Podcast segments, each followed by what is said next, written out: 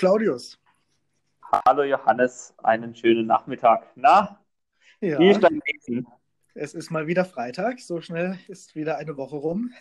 Ja, bist du denn befreit aus deiner Quarantäne? Ich bin befreit aus der Quarantäne. Also der Test war negativ, das Ergebnis kam am Dienstag und so konnte ich, da es ja auch nur eine freiwillige Quarantäne war, konnte ich dann am Dienstag direkt äh, wieder weitermachen und war noch die letzten eineinhalb Tage bei unserem Grundkurs mit dabei. Ja, sehr schön. Das hört sich gut an. Und der war gut?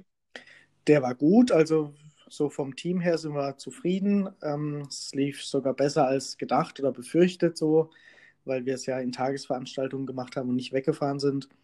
Aber die TeilnehmerInnen waren alle sehr diszipliniert mit den ganzen Corona-Regeln. Es war zwar für alle nervig und anstrengend, den ganzen Tag irgendwie mit Maske überall zu sein, aber es hat sich dann irgendwie doch gefügt und alle haben das Beste draus gemacht und es ist schon auch ein bisschen, aber nur ein bisschen Grundkursfeeling aufgekommen. Genau. Na, das hört sich, das hört sich doch gut an, Johannes. Aber wir wollen jetzt hier mal nicht zu viel Zeit verschwenden. Wir haben ja ein Thema angekündigt. Ähm, letzten Freitag, das Thema Sünde, glaube ich, war es, wenn ich das noch richtig weiß. Da war was. Ähm, ich habe genau, schon gehofft, jetzt- du hast es vergessen. Nein, nein, nein. Und deshalb äh, starte ich auch gleich mal mit einer Frage, Johannes. Was ist denn für dich Sünde? Also nicht, was deine Sünden sind, das brauchst du nicht erzählen, sondern was, was würdest du denn sagen, wenn ein Jugendlicher das fragt? Was ist Sünde? Ja, wenn ich meine aufzählen müsste, dann würde jetzt auch die Zeit nicht reichen. Gell? Aber gut. Ähm, ja, spannende Frage. Schön, dass du die Frage stellst. Ich dachte, vielleicht ergibt Das sich dass ich die mal stellen kann. Also, ähm, ich würde sagen, ähm, so ein Sündenkatalog, wie es den in vergangenen Jahrhunderten in der Kirche gab oder wie es den immer noch gibt in manchen Kreisen, damit kann ich persönlich wenig anfangen, bis gar nichts. Ich würde nicht sagen, Sünde ist was, was man einfach so festlegen kann, definieren kann und dann so Häkchen dahinter setzen, habe ich gemacht oder nicht, ähm, sondern ich würde es eher ähm, mit so einem Bild beschreiben. Also das, was zwischen mir und dem lieben Gott steht, was da störend dazwischen steht, was da vielleicht ein Hinderungsgrund ist, dass da so ein Verhältnis im Reinen ist oder gut laufen kann, das ist für mich persönlich Sünde. Und da an diese zweite Stelle vom Gegenüber kann man natürlich nicht nur den lieben Gott setzen alleine, sondern quasi auch die Mitmenschen. Und dann wird es natürlich schon deutlich konkreter oder anstrengender vielleicht auch für mich selber, weil mir da ja dann auch einfällt, was zwischen anderen Menschen und mir vielleicht an Störungsfaktoren vorliegt oder was da halt vorgefallen ist, was unsere Beziehung, äh, unserer Beziehung schadet oder dem in, im Wege steht. Und das, was da so als Brocken dazwischen liegt, würde ich persönlich sagen, ist jetzt sowas wie Sünde, sowas wie was Störendes, was, was den Weg versperren kann oder behindern kann, was irgendwie aus dem Weg geräumt werden muss. So hätte ich das jetzt gesagt.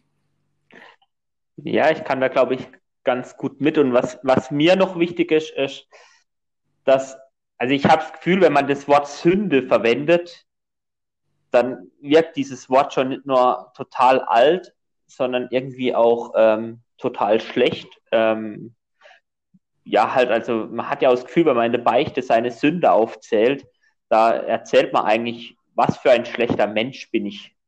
Also es geht eigentlich nur darum, wie, wie schlecht bin ich. Der Mensch ist ein sündiger Mensch, ein schlechter Mensch. Und ich glaube, Sünde kann durchaus auch was Positives haben, nämlich in, in die Richtung, dass ich dadurch an mir arbeiten kann. Also wir sind halt menschlich, ja, und als Menschen haben wir natürlich auch Dinge, die vielleicht nicht so gut sind, auch Dinge, ähm, an denen wir erstmal noch wachsen müssen.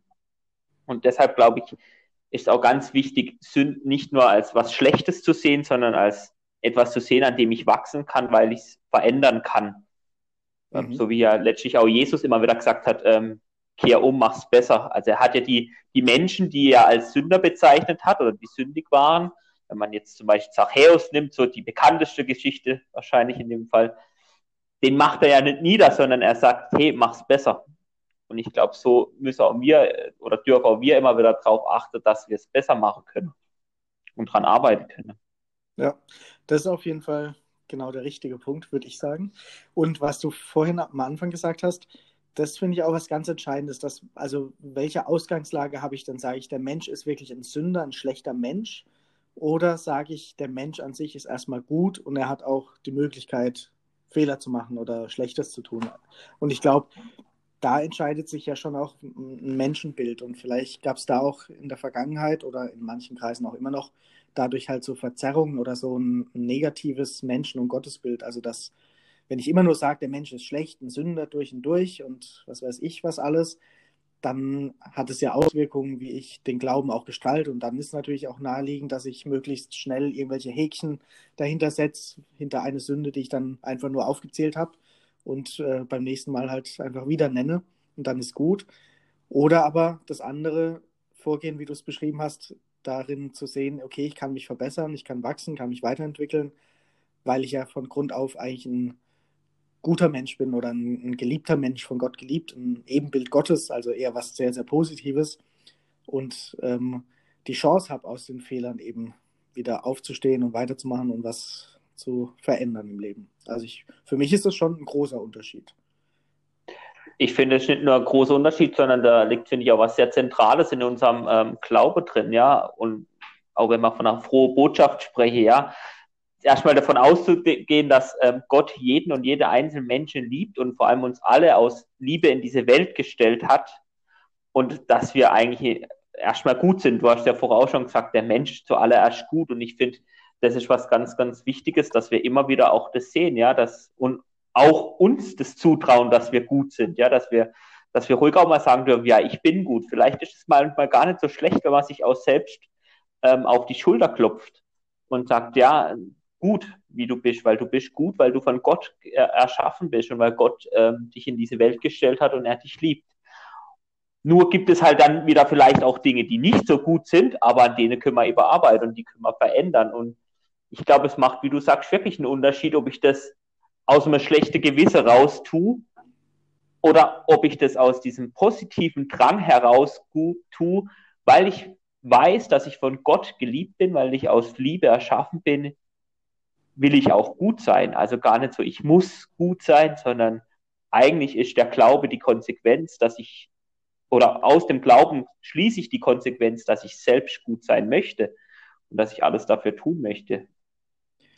Ja, und wenn sich quasi eine Beichte auch so abspielt, wie du oder wie wir gerade beschrieben haben, dann schließt sich jetzt auch der Kreis zum letzten Podcast quasi, ähm, wie das denn dann so vor sich geht. Und da entsteht dann ja auch hoffentlich so ein gutes Gespräch, wo nach vorne führt, also wo Leute wirklich auch merken, es geht hier jetzt eben nicht darum, dass ich irgendwas aus schlechtem Gewissen nur aufzähle und einen Haken hinsetze, sondern dass ich irgendwie an, ehrlich auf mich und mein Leben schaue und auf die anderen und nach Möglichkeit halt was zum Positiven verändern kann. Und zumindest in vielen Gesprächen habe ich genau den Punkt, den du vorhin benannt hast, selber schon gespürt oder gemerkt, dass das der eigentliche Knackpunkt ist, dass ähm, viele Dinge benennen, die irgendwie gerade nicht gut laufen im Blick auf andere. Aber eigentlich, wenn man mehr im Gespräch ist, merkt man, der springende Punkt ist, wie kann ich eigentlich zu mir selber stehen? Also kann ich auch mhm. sagen, ich bin gut. Also kann ich zu mir sagen, ich liebe mich,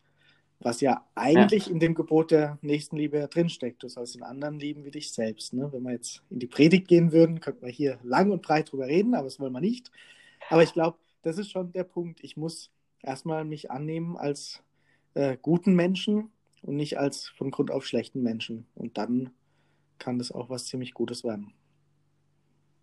Ja, kann ich nur bestätigen. Ähm, und bevor wir jetzt wirklich hier ins Predigen reinkommen, Johannes, ich habe schon letzten Sonntag gedacht, da war ja übrigens ähm, genau dieses Evangelium. Ähm, liebe deinen Nächsten wie selbst, beziehungsweise was ist das wichtigste Gebot? Liebe Gott, deinen Nächsten wie dich selbst. Ähm, bevor wir jetzt wirklich ins Predigen kommen und einer von uns zwei vielleicht anfängt, die Predigt vom letzten Sonntag nochmal vorzutragen, ähm, machen wir doch da einen Punkt. Genau. fand es mal echt spannend, dass wir auch über Sünde äh, geredet haben. Und ich hoffe jetzt einfach, dass die, wo uns zuhören, irgendwas daraus mitgenommen haben.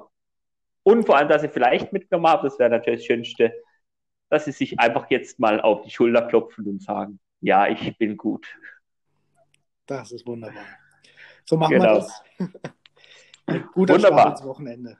Genau. Dann mach's auch mal gut, Johannes. Genau. Bis bald. Bis bald. Und ähm, ja, mal gucken, was die kommenden Tage, Wochen im November so bringen. Es hat sich ja wieder irgendwas von den Verordnungen her geändert, aber auch da werden wir durchkommen. Da dürfen wir gespannt sein. Bleiben wir genau. gesund. Genau. In diesem Sinne, mach's gut, Johannes, und bis bald. Bis dann. Ciao. Ciao.